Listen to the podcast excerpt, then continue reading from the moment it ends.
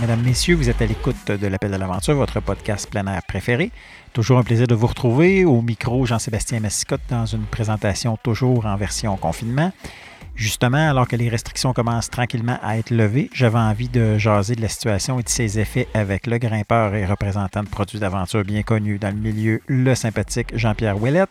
Un entretien autant au niveau de l'univers de l'escalade que de celui du commerce spécialisé dans les sports de plein air, puisque Jean-Pierre gravite entre les deux univers depuis déjà une bonne vingtaine d'années. Comme à l'habitude, l'épisode actuel est présenté en collaboration avec le fabricant canadien de vêtements, de chaussures et d'accessoires de plein air de même que par la boutique Pagaie Québec, votre spécialiste des sports nautiques. Pagaie Québec qui a d'ailleurs lancé une toute nouvelle version de son site web transactionnel ces jours-ci. Vous irez y jeter un coup d'œil au www.pagaiequebec.ca. Sur ce, bienvenue à l'épisode 22 de l'Appel de l'aventure en compagnie de Jean-Pierre Ouellette.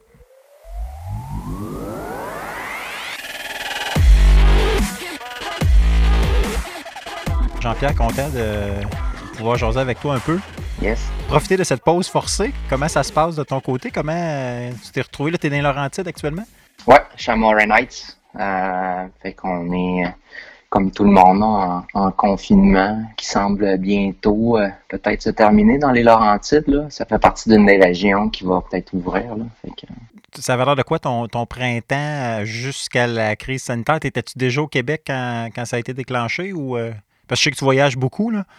Non, c'est ça. On était, moi et ma copine, euh, au Kentucky, OK. euh, à Red River Gorge, pour euh, faire de l'escalade. Fait que ça faisait peut-être une semaine environ là, qu'on était euh, sur place là-bas. Puis euh, évidemment, le- la, la- la saga du COVID était déjà commencée, mais il n'y avait rien de fermé nulle part. Là. Puis euh, on gardait un œil, euh, un œil là-dessus avec les réseaux sociaux, puis euh, Internet. Puis à un moment donné, on parlait de fermer les, les frontières. Ça commençait à être bizarre un petit peu aussi euh, aux États-Unis, là, les, les épiceries, puis le monde qui faisait des, euh, des, euh, des provisions de papier de toilette. OK. fait que tu l'as senti vraiment arriver et, et Ouais, vu de tes ouais. yeux. Ouais, ouais. Puis c'est un, c'est un coin assez pauvre, là, où, où ce que, où ce qu'il y a Red River Gorge, là.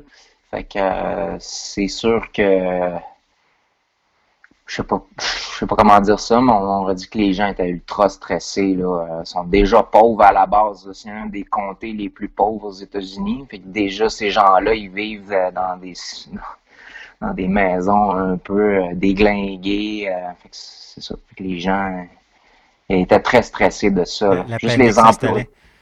Ouais, c'est juste les employés du camping. euh, ils ont, éventuellement, ils ont fermé le camping la journée qu'on est parti, puis les employés avaient pas l'air à trouver ça drôle, parce qu'ils n'ont pas beaucoup d'aide gouvernementale aussi. Là. OK. Que, Fait que vous avez décidé de lever le camp. euh, la météo n'était pas très belle, ça l'a aidé pour notre décision de départ, pour être euh, complètement honnête. Mais, euh, euh, mais c'est ça. A, on a grimpé juste deux jours là-bas, puis euh, la météo euh, n'était pas de notre bord. On a décidé de partir. Puis la, la journée qu'on est rentré, le lendemain, excuse-moi, qu'on est rentré au Canada, ils fermaient les frontières. OK. Puis quand vous êtes parti, est-ce qu'à ce moment-là, tu avais déjà un peu sur ton radar le- le- ce risque-là ou euh, tu t'en faisais pas? euh? Pas vraiment, ça faisait pas, ça semblait pas être, euh, tu sais, les gouvernements euh, canadiens ou québécois, ils, ils semblaient pas avoir de, de stress euh, très grand euh, à partir de ça. là. Puis, euh, c'est ça. Il y avait pas vraiment de, comment je dirais, de... de raison de s'inquiéter? Ou... Non, c'est ça. Il semblait pas avoir de raison ou d'indice qui, qui ferait que notre voyage serait annulé ou quoi que ce soit. Là, là c'est pas la fin du monde non plus, là, d'annuler un voyage comme ça. Là. C'est, pas un, c'est un voyage en auto, là. C'est pas euh, la grosse affaire, là, mais... Tu as partagé un peu ton confinement sur les réseaux sociaux, euh, de l'entraînement dans ton euh, gym personnel euh, intérieur qui est assez bien aménagé. Ça ressemble à quoi? Ça, c'est vraiment un, game changer, là, notre garage. C'est probablement le meilleur investissement que j'ai fait de ma vie. Déjà qu'on l'utilisait vraiment beaucoup. Là. Moi, je m'entraîne quand même plusieurs jours par semaine à l'année. Fait que, non, c'est. Fait qu'on a un mur d'escalade, on a des poids. Euh, Pour ceux qui n'ont pas eu l'occasion encore de voir un peu tes installations, ils auront le loisir d'aller le voir sur les réseaux sociaux, notamment Instagram puis euh, Facebook. Mais euh, c'est c'est quoi exactement comme dimension? À peu près, ça ressemble à quoi, là, euh, ce que, ce que tu as construit? Ben, c'est le garage au complet que j'ai construit. Fait que c'est le carré du garage, c'est 26-26 environ. Euh, puis l'intérieur du garage, c'est, juste l'escalade. Il n'y a pas de place pour rien d'autre. La porte de garage n'ouvre même pas. Fait que, euh, fait que j'ai deux, j'ai trois murs en fait. Mon plus gros mur, il fait la largeur du garage au complet. Puis en face, il y a un autre mur qui fait peut-être 15 pieds de large. Fait que c'est quoi, 15 pieds, c'est 5 euh, mètres. Puis il y a un petit mur vertical pour connecter les deux murs là, ensemble. C'est assez haut aussi, là. Fait que, tu as des fissures aussi, euh, étant donné ta, ta spécialité dans les, euh, dans les fissures difficiles? Oui, mais j'ai une fissure qui est comme permanente, qui fait partie du mur, qui elle est vraiment difficile. Euh, je ne peux pas l'essayer si souvent que ça, parce que ça fait vraiment mal aux doigts. c'est, vu que c'est à 45 degrés déversant, c'est, très très dur sur les, sur les jointures. je l'essaye juste une fois de temps en temps. Puis j'en ai des, des fissures amovibles après ça, que j'ai fait faire. J'ai fait faire par un ami, euh, Eric. Puis euh, c'est ça. Fait que euh, c'est une espèce de. De, de, de, en, escalade, on, appelle ça un volume. C'est une espèce de gros rectangle de, bois. Puis j'ai quatre morceaux. Puis je peux les, les bouger pour faire la largeur de la fissure que je veux, l'angle. Je peux les mettre sur un mur ou sur un autre tu t'es-tu permis de. Parce que évidemment, dans les Laurentides, il y a des, des, beaux spots pas loin de chez vous. Euh, tu t'es-tu permis quand même de, sortir un peu à l'extérieur ou euh, tu vraiment concentré tes activités à l'intérieur euh, dans ton gym?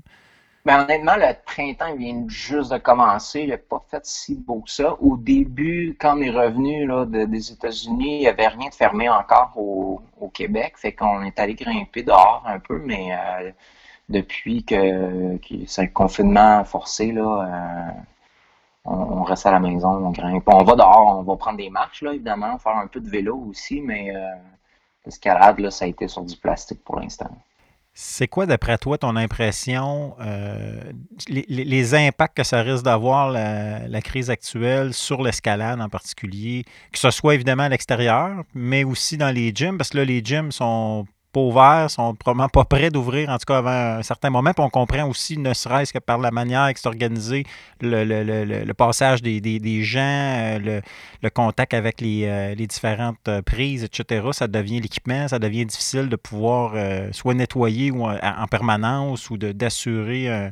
Fait que tant qu'il n'y a pas d'immunité de groupe ou, ou de vaccin, on, on, peut se questionner à savoir comment ça peut s'ajuster et s'adapter dans la situation? C'est quoi ton impression là-dessus? Euh, j'ai plusieurs, euh, j'ai plusieurs impressions, euh, certaines négatives, certaines positives. commencer par l'escalade extérieure, c'est ce qui est le plus simple. Moi, je, pense qu'à court terme, l'escalade extérieure au Québec, ce qui va arriver, il va juste avoir plus de monde parce que le monde va avoir vraiment hâte d'aller grimper. Fait que ça va être ça qui va être à gérer, là, les grimpeurs entre nous, être euh, courtois le plus possible. Euh, puis, euh, bon, être patient aussi, parce qu'il va y avoir plus de monde, j'ai l'impression. surtout que les centres d'escalade vont peut-être pas ouvrir aussi rapidement là, que d'autres commerces. C'est sûr que c'est vraiment difficile pour ces centres d'escalade-là parce que du jour au lendemain, les autres sont coupés de 100% de leurs euh, revenus ou presque. Il y a certains centres euh, qui ont leur boutique en ligne, fait sont quand même capables de vendre un petit peu d'équipement, mais c'est sûr que ça ne couvre pas leurs frais complètement. Ça, j'ai l'impression que ça permet à leurs employés de continuer à travailler ou à certains employés à continuer à travailler, mais c'est sûr que ça paye pas leur, euh, leur loyer mensuel. Là, à certains centres, ça doit être assez exorbitant comme, euh, comme loyer. C'est ça, tu en as qui ont des gros volumes, des, grands espaces. Euh, c'est des gros locaux. C'est ça, c'est ça. Par contre, je pense entre autres euh, ici à Québec avec Delire qui fabrique des prix. Je je, sais pas, je sais pas mais je, peux présumer qu'ils ont peut-être vendu plus de prises parce que les gens euh, veulent avoir justement leurs installations personnelles. J'ai vu passer quelques, quelques personnes qui, qui, avaient profité du confinement pour se fabriquer des des espaces à la maison, mais c'est sûr que c'est pas, pas la majorité, puis ça ne doit pas être des, énormes volumes non plus. Non, c'est ça. Puis, tu sais, euh, que ce soit un centre d'escalade comme Délire ou Block Shop ou Alley Café Block, ils ont tous un peu le même problème. C'est, c'est leur, euh, leurs frais mensuels qui mmh. sont vraiment exorbitants, là, leur loyer. tiens, on pense à, des, des, même des, des puis Block Shop, ils ont plusieurs centres, hein, fait que, puis des centaines d'employés. Fait que c'est sûr que, que ça, ça aide pas. Euh, je pense pas là, que, que, vendre des prises ou euh, quoi que ce soit en ligne, ça, ça, lui permet de, de, continuer à, opérer, mais je pense pas que. il va falloir qu'ils ouvrent euh, éventuellement s'ils veulent rester, euh, s'ils veulent survivre à ça. maintenant, moi, mon avis personnel, toucher à une prise d'escalade ou toucher à une canne de petits pois ou IGA, à mon avis, il n'y a pas une grosse différence là, en termes de célébrité ou quoi que ce soit. S'il y a de quoi, probablement que les centres d'escalade nettoient les prises plus souvent que les, les épiceries nettoient leurs cannes de poids.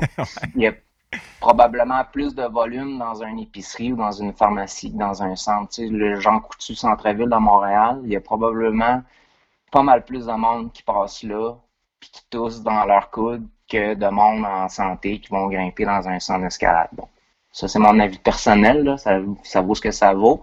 Euh, mais euh, les centres d'escalade, c'est un, mais il y a tous les centres sportifs, là, que ce soit les, les, les centres de yoga, les, les centres de CrossFit, les Nautilus Plus de ce monde, euh, ils ont un peu tous la même, les cinémas même, ils ont un peu tous le même problème, c'est d'avoir plein de gens en même temps.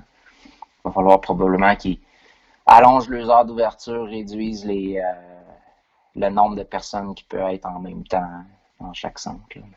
As-tu l'impression qu'il y a certains, euh, soit dans les discussions que tu as eues dans, ton entourage ou avec tes contacts, as-tu l'impression que, certains centres euh, pourraient être en difficulté même, dépendamment de combien de temps ça va, ça va perdurer?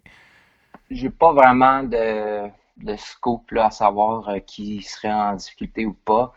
on sort toutes les coudes, c'est une petite communauté le monde de l'escalade, le monde du plein air. Fait qu'on se serre les coudes.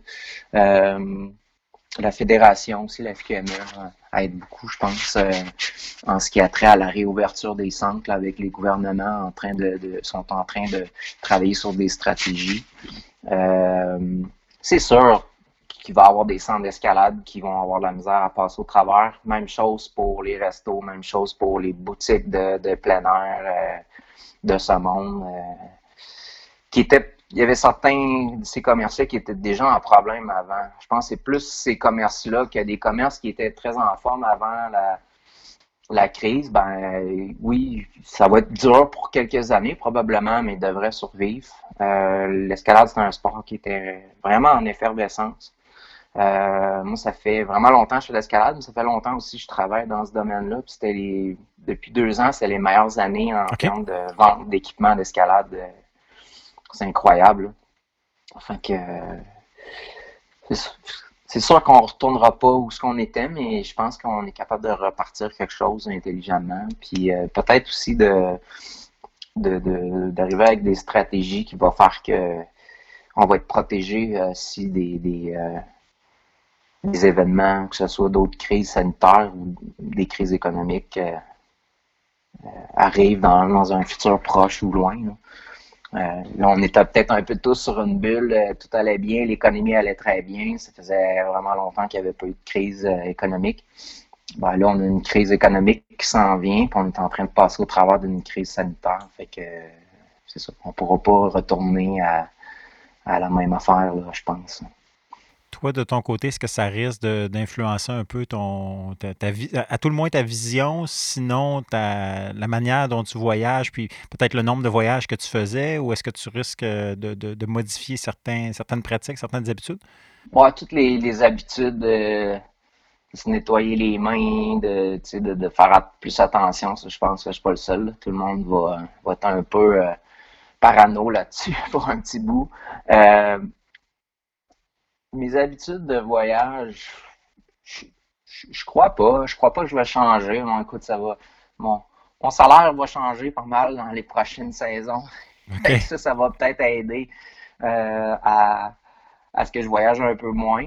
Euh, mais mon but, c'est pas nécessairement de trop changer mes habitudes de, de, personnelles de, euh, dans mon sport. Ceci étant dit, on peut les faire plus intelligemment, par exemple. partir peut-être en voiture, un peu moins loin. puis non, en, fait, en plus, quand on voyage, on voyage à l'extérieur. On ne va pas grimper dans un centre d'escalade. Fait qu'il n'y a vraiment pas beaucoup d'agglomération euh, dans les endroits euh, où que je voyage. Là. Tu vas avoir un peu de monde dans les campings. C'est probablement la, pire affaire. Mais encore là, il y a moins de monde dans un camping que dans un centre d'escalade, que dans un Jean Coutu ou un IGA. Ou, même à euh, rigueur à l'hôtel. c'est sûr que bon, une fois que tu es dans ta chambre, tu es dans ta chambre, mais il y a bien du monde qui sont passés avant. Ça dépend de l'entretien qui a été fait. Après ça, dans les aires communes, il y a bien du passage aussi de, personnes. C'est ça. Comme je disais, de voyager en voiture, les avions, c'est un peu des silos à bébites. L'air recyclé, on dirait qu'on. Peu importe qu'on pogne la grippe ou pas pour. Quand on débarque de l'avion, on est tout le temps un peu comme euh, bizarre. Là. Euh, fait que c'est sûr que de voyager en auto, là, ça va Je voyage beaucoup aussi pour le travail. Puis je pense que c'est là que mes habitudes vont changer le plus. Euh, je suis représentant moi, pour des compagnies d'escalade depuis vraiment plusieurs années. On peut prendre l'avion jusqu'à 6, 7, 8 fois par année pour euh, aller voir des clients, pour aller dans des, des, euh, des, meetings de vente, des foires commerciales aussi. Hein. Ça, ça va changer. Toutes les foires commerciales sont annulées pour cette année. Toutes les, les meetings de vente sont faits en ligne. Puis je pense que les rencontres avec les clients vont être de plus en plus en ligne. Et même les formations pour les employés qu'on donne, je pense qu'ils vont en avoir de plus en plus en ligne, peut-être avec Zoom ou euh, euh, Teamwork, euh, ou des trucs comme ça. Je pense qu'il va y avoir beaucoup plus de travail à distance dans mon domaine. C'est justement là où je voulais, je voulais t'amener l'aspect justement professionnel de la chose. Euh, As-tu l'impression, parce que bon, évidemment, au printemps, c'est une période habituellement qui est assez active pour les, représentants. Tu peux d'ailleurs nommer quelques marques que tu représentes pour situer les gens? J'ai ma propre agence. Puis je travaille pour La Sportiva, Sterling, puis Onsite Climbing. Onsite qui est un fabricant de murs euh, québécois de Montréal. Euh, d'ailleurs, ils font avec la crise, on a dû euh, se réajuster parce qu'il n'y a pas grand monde qui achète des murs d'escalade à ce temps-ci d'année. Fait qu'on euh, a recommencé à vendre des produits euh, d'entraînement. On a un hangboard, là, une poutre d'entraînement avec on-site. Fait que c'est sûr que toute cette dynamique-là est complètement changée. Là. Puis en fait, a été, tout est en pause présentement. On n'a aucun revenu. Pas, ben, aucun revenu. On vend des petits trucs comme des hangboards, mais une grosse différence entre vendre une poutre d'entraînement 90$ puis un, mur ou un centre d'escalade. Euh, puis mes clients aussi qui, eux, achètent des, chaussures d'escalade ou des cordes, euh, la, sport, euh, Sterling. Euh, ça, c'est pas mal mis sur pause aussi. Les clients essaient d'écouler leur inventaire avant de racheter quoi que ce soit. Fait que, ah, c'est ça. la, période, la période cruciale du printemps, autant pour les achats que pour ce qui était d'arrivée du, matériel en magasin, est justement sur pause. Euh, là, ça commence à réouvrir. Les, magasins vont tranquillement, pas vite, commencer à réouvrir. Les, gens peuvent s'attendre à quoi? Est-ce que c'est vraiment comme un vacuum entre. Euh, autant dans l'arrivée, j'imagine que c'est pas tout, tout ce qui va être en magasin. Puis même chose, est-ce que ça va repousser à l'automne, étant donné que les achats, les sélections qui se font habituellement à ce temps-ci, euh, au printemps, là, c'est fait bon, possiblement par Zoom ou de, d'autres manières, mais c'est sûr que ça n'a pas avec l'incertitude, certainement que les acheteurs sont frileux. Euh, c'est quoi l'impact? Est-ce qu'il va y avoir justement cette espèce de vacuum-là au niveau du, commerce de détail pour ce qui est des, disponibilités de matériel notamment? Euh, les disponibilités, il va y en avoir parce que les compagnies, les fournisseurs là, euh, ont de l'inventaire parce qu'on avait prévu envoyer de l'inventaire chez nos clients. Puis nos clients ont cancellé leurs commandes parce que leurs commerces étaient, sont fermés présentement ou surtout ceux qui n'ont pas de, de de boutiques en ligne. Hum. Euh, eux, ils sont, sont avec leur inventaire puis ils peuvent pas ils peuvent pas les couler. Là. Fait que c'est sûr que ces clients-là, ils veulent pas racheter de stock tant qu'ils sont pas réouverts, mais ça va prendre quand même plusieurs semaines de réouverture avant qu'il y ait besoin de recommander euh, du stock. Fait que c'est sûr que peut-être quand on va aller dans les magasins, il va sembler avoir un peu moins de stock sur les tablettes par contre, ils vont avoir la disponibilité chez les fournisseurs. Que c'est sûr que le commerce en ligne va être vraiment. Il va y avoir une explosion du commerce en ligne, c'est officiel. Il l'avait déjà de toute façon. Tout le monde s'en allait avec un, une petite boutique. puis mais c'est ça, les fournisseurs ont de l'inventaire, vont en avoir. Par contre, euh, au niveau des, chiffres de vente, il y aura pas, euh, on ne rentrera pas la normale avant peut-être 18 mois, peut-être de, automne 2021, printemps 2022 même à la limite. Euh, là, présentement, pour l'automne, moi, c'est statu quo, mais les clients peuvent toujours quand même canceller ces commandes-là selon, selon comment l'été se passe. Si l'été va bien, bon, là, la plupart de mes commandes d'été ont été cancellées, mais ça ne veut pas dire que ces clients-là vont pas quand même acheter du stock. Ça veut dire qu'ils vont ils, se, ils se commettent pas sur leurs commandes. Ça veut dire quand on fait des commandes pré-saison, qu'on, comme tu disais, qu'on vend plusieurs, euh, plusieurs mois d'avance, ben ces commandes-là, c'est juste pour réserver de l'inventaire. Puis nous, ça nous garantit une business. Sauf que quand les clients cancellent ça, ils ont quand même l'opportunité de vider leur inventaire et d'en recommander. Fait que je pense pas qu'on ait besoin d'avoir peur à ce qu'il y ait l'inventaire. Au contraire, il va en avoir parce que là, les fournisseurs débordent présentement. J'espère que l'automne soit pas trop affecté. Puis je pense qu'on va commencer à rentrer dans un normal. Puis aussi, on va s'être habitué tout le monde à une nouvelle façon de faire la business. Euh, travailler sur des, des façons aussi de travailler. Je suis sûr qu'il y a des applications qui vont sortir, qui vont faciliter notre travail. C'est plate à court terme. Je pense qu'à moyen long terme, les bonnes compagnies, les bons représentants vont réussir à, passer au travers, mais ça va être une coupe, de saison à serrer les coudes et à serrer la ceinture. C'est un métier difficile d'être représentant euh, par les temps qui courent. On comprend que l'incertitude rend la, situation euh, très complexe. Vraiment, c'est ça. il y, a des, il y a des agences. Euh, comme moi, c'est une nouvelle agence. J'avais même pas encore de revenus parce que mes ventes étaient faites pour les saisons à venir. on vend comme six mois d'avance. Fait que il n'y avait pas grand revenu. Fait que c'est sûr que c'est difficile. Mais il y a des agences qui peuvent avoir 10, 15 employés. Fait que les autres, c'est, encore là, c'est un peu comme les centres d'escalade. C'est un overhead assez incroyable. Payer tous ces employés-là quand tu arrêtes de vendre du stock, euh, c'est compliqué. Là. Toi, tu n'avais pas d'employé, c'est ça? Dans le fond, tu étais, euh, à ton compte. J'ai un employé. Ton employé, OK. Oui, un représentant tech. Là, fait que, euh, c'est sûr que moi, avec OnSite, j'ai la, chance de partager euh, l'agence avec ce, manufacturier-là. Là, fait que ça aide au niveau du cash flow. Là. J'ai pas. bon, c'est sûr qu'on s'est tous mis sur le chômage. pas sur le chômage, mais sur l'aide gouvernementale pour quelques semaines. Mais dès qu'on recommence à travailler, je pense qu'on est capable de réembaucher tout le monde. OK.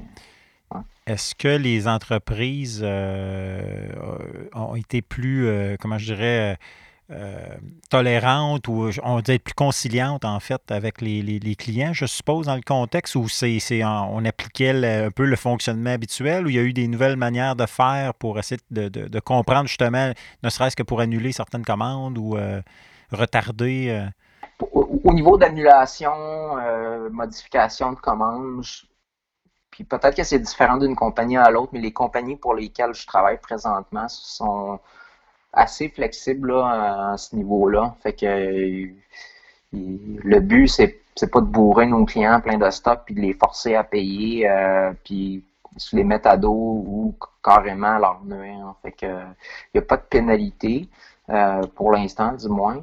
Euh, j'ai même été capable de, convaincre certains de mes fournisseurs d'extensionner les termes de paiement pour donner un coup de main à certains de nos clients qui, euh, euh, qui avaient la misère à payer ou qui disaient ben, j'ai été obligé de mettre deux employés à la porte si s'il faut absolument que je paye cette facture-là. Fait que ouais, 4-5 clients là, que j'ai réussi à aider comme ça en, en négociant avec les compagnies, soit négociant avec mes commissions ou euh, négociant directement avec eux pour extensionner les termes de paiement, donner 30 jours, 15 jours de plus là, pour payer. Un peu comme tu disais, dans le fond, que tout le monde se sert les coudes pour euh, réussir à passer au travers. Oui, ouais. c'est sûr qu'il y a des gens qui sont là pour faire de l'argent, puis j'imagine qu'il y a des compagnies qui sont euh, plus faciles, plus difficiles à gérer, possiblement d'autres qui sont plus faciles à gérer. Je suis chanceux, mais j'ai de toute façon, je que j'ai que je fais mon travail, que j'ai toujours fait mon travail, les clients, je les vois plus comme des partenaires. Fait que mm-hmm. j'essaie de les aider le, plus possible parce que j'ai bien beau les bourreux de, de matériel puis de produits, mais s'ils sont pas capables de les payer, ben moi je serais pas payé. Puis si je les bourre de, de produits puis ça leur prend un an et demi à, à vider cet inventaire-là, ben moi, ma business, euh, oui, j'ai fait un gros coup de vente euh, au début, mais après ça, fait que ça crée de l'instabilité pour tout le monde. Oui, puis c'est ça, quand, quand tu as du vieux matériel qui traîne de quelques saisons dans des boutiques, c'est jamais non plus euh, c'est jamais une bonne visibilité non plus pour les compagnies quand, quand tu as le matériel qui, a, de l'air de traîner là. Oui, c'est ça. Puis là, ils sont en spécial, ils ont de la misère à, le vendre, ils font pas de profit dessus. Fait que là, ils sont moins enclins aussi à racheter du, des produits de cette compagnie-là ou de ce représentant-là parce qu'il n'aura pas, pas donné un coup de main. Moi, ça a toujours été ça ma stratégie. Je suis plus partenaire avec mes clients qu'avec mes fournisseurs. Tu es dans justement dans le domaine depuis longtemps. Euh, on a vu pendant les dernières semaines euh, les entreprises se revirer de bord assez rapidement pour mettre l'épaule à la roue, euh, que ce soit pour faire des fabriquer des visières, que ce soit pour fabriquer des blouses. Je pense à la Sportiva qui a sorti un, qui, a fabriqué un, masque. assez, assez spécial, assez sophistiqué quand même. Là. Il est assez impressionnant. Euh, j'imagine que c'est stimulant et il y a une certaine fierté comme, euh, comme partenaire d'entreprises comme ça qui, qui, collaborent de cette ben, façon-là. Là, c'est sûr, je vais avoir l'air du vendeur là, qui essaie de vendre sa marque. vas-y, vas-y. Euh, mais moi, je suis athlète la Sportiva depuis 99. Euh, puis je suis représentant pour eux depuis juste euh, même pas six mois, six mois environ. depuis la fin de l'automne. je veux pas dire que c'est un rêve, là, parce que ça fait cliché, là, mais c'est un honneur pour moi de travailler pour cette compagnie-là. J'ai toujours trouvé que c'était les dans les meilleurs produits qui existaient dans le domaine de l'escalade, toutes catégories de produits confondus. Euh, je suis un peu euh, fan de, de, chaussures. Là. Euh, je pense que j'ai probablement trois fois plus de chaussures que ma blonde. j'ai toujours été freak, comme on dit, là, de, de chaussures, chaussures d'escalade, chaussures de course, etc. Puis la Sportiva, ça a toujours été comme le, top of the line, selon moi. Fait travailler pour eux, c'est un honneur. Puis de voir des compagnies qui, qui se virent de bord, puis qui développent des produits, puis à, court terme, ils veulent même pas le vendre, là, ce produit-là. On en a parlé, j'ai eu un meeting avec eux autres, puis le présentement, ce masque-là, il est pour euh, les spécialistes de la santé en Italie. Euh, on sait tous, l'Italie, ça a brassé quand même pas mal. Euh, puis ça, la Sportiva, c'est une compagnie italienne en plein cœur des petites montagnes, dans des petits villages. Fait de voir cette compagnie-là qui, c'est vers d'abord, qui met un, stop à la production de chaussures, puis qui fait des masques, c'est assez intéressant à, voir. Puis c'est une super compagnie pour laquelle j'espère travailler encore plusieurs saisons. On te le souhaite. Mais encore une fois, c'est ça, on voit l'impact que c'est pas juste de dire on vend un produit, mais on se soucie aussi de, de notre communauté dans ce cas-là, de, de, mettre l'épaule à la roue pour réussir à essayer d'endiguer la pandémie euh, en, travaillant tout le monde ensemble. Euh, pendant le confinement, il y a eu des, euh, il y a eu des bons côtés euh, aussi. Euh, ça t'a fait. parce que bon, je t'ai suivi, je te suis sur les réseaux sociaux, mais on a vu un peu, tu as, revécu certaines de tes grandes ascensions récentes. Tu as replongé dans les souvenirs, dans les photos, etc. C'était un peu de nostalgie. Comment, comment ça, ça s'est amené, ce projet-là, un peu de partager de façon régulière des images du, euh, ben, c'est venu en faisant du ménage dans mes photos. À un moment donné, j'avais plus grand chose à faire. J'avais répondu à, tous mes mails de clients, puis euh, j'étais allé grimper trois heures dans mon garage. Fait que c'est bien beau regarder Netflix, mais à un moment, donné, faut, faut changer les idées. Euh, puis je me suis dit, bah écoute, pourquoi pas, j'ai partagé mes, mes photos. Euh, c'est pas nécessairement mes plus grandes ascensions. Certaines ascensions que j'ai faites, que j'ai même pas de photos, mais c'est plus mes, mes photos préférées sur mes voix préférées, les voix qui ont une petite histoire aussi à dire. Là, juste mettre une photo pour mettre une photo, je trouve ça plate. J'essaie de compter une petite histoire de l'ascension ou l'historique de la voix ou, quoi que ce soit. Là. Puis, euh, ben, il, y a une, bonne réponse. C'est sûr que si j'avais eu euh, juste deux likes, euh, j'aurais peut-être juste mis une, photo, mais. Ah non, c'est ça, Ça a eu de l'élan quand même pas mal. Grip, Magazine Grip qui, l'a, qui, l'a, qui, a, fait quelque chose là-dessus. Ça a roulé quand même pas mal. Puis j'ai eu des commentaires, ça, fait chaud au cœur, les gens qui font comme Ah, continuez à mettre des photos, euh, on trouve ça vraiment cool. Puis je pense que ça, moi, ça me stimule moi-même parce que bon, on peut pas encore grimper dehors euh, pour l'instant. Malgré que ça arrive, je pense que quand, quand ça va avoir un certain déconfinement, ça va être euh, les parcs vont réouvrir. puis, mais moi, ça me motive. J'ai juste à en parler, j'ai les doigts qui transpirent. fait que j'imagine que les gens, c'est la même affaire ils ont fait leur session de, de hangboard à la maison, puis euh, ils ont écouté trois épisodes de, de Tiger King euh, sur euh, Netflix, puis bon, là, ils regardent Instagram, puis ils voient des photos d'escalade qui, qui motivent les gens. C'est plus ça. Dans, dans ton réseau, puis dans tes amis assez proches, tu as, un paquet de grimpeurs, dont des professionnels.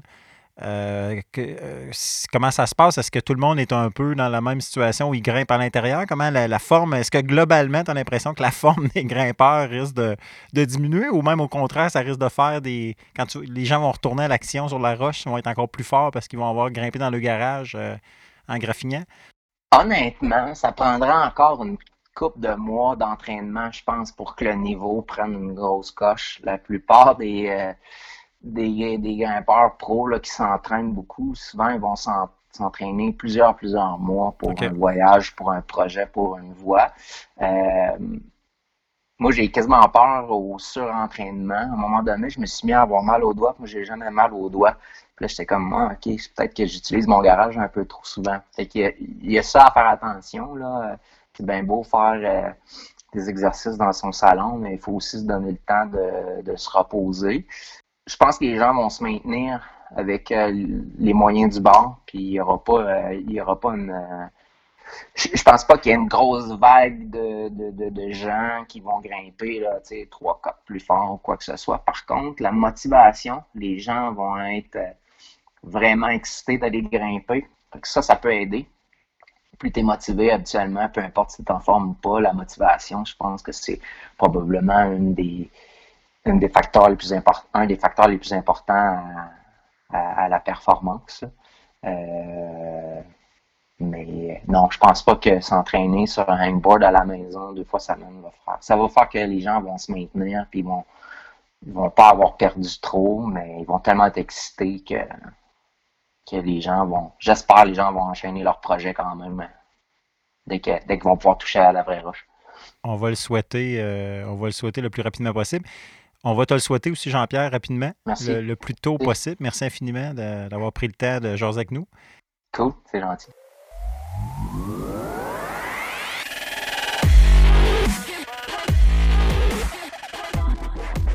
Alors, c'est déjà tout pour l'épisode 22 de l'Appel de l'Aventure. Merci d'être là, toujours aussi fidèle et nombreux vous avez aimé cet épisode ou un de nos précédents, alors n'hésitez pas à le faire connaître en le partageant sur vos réseaux.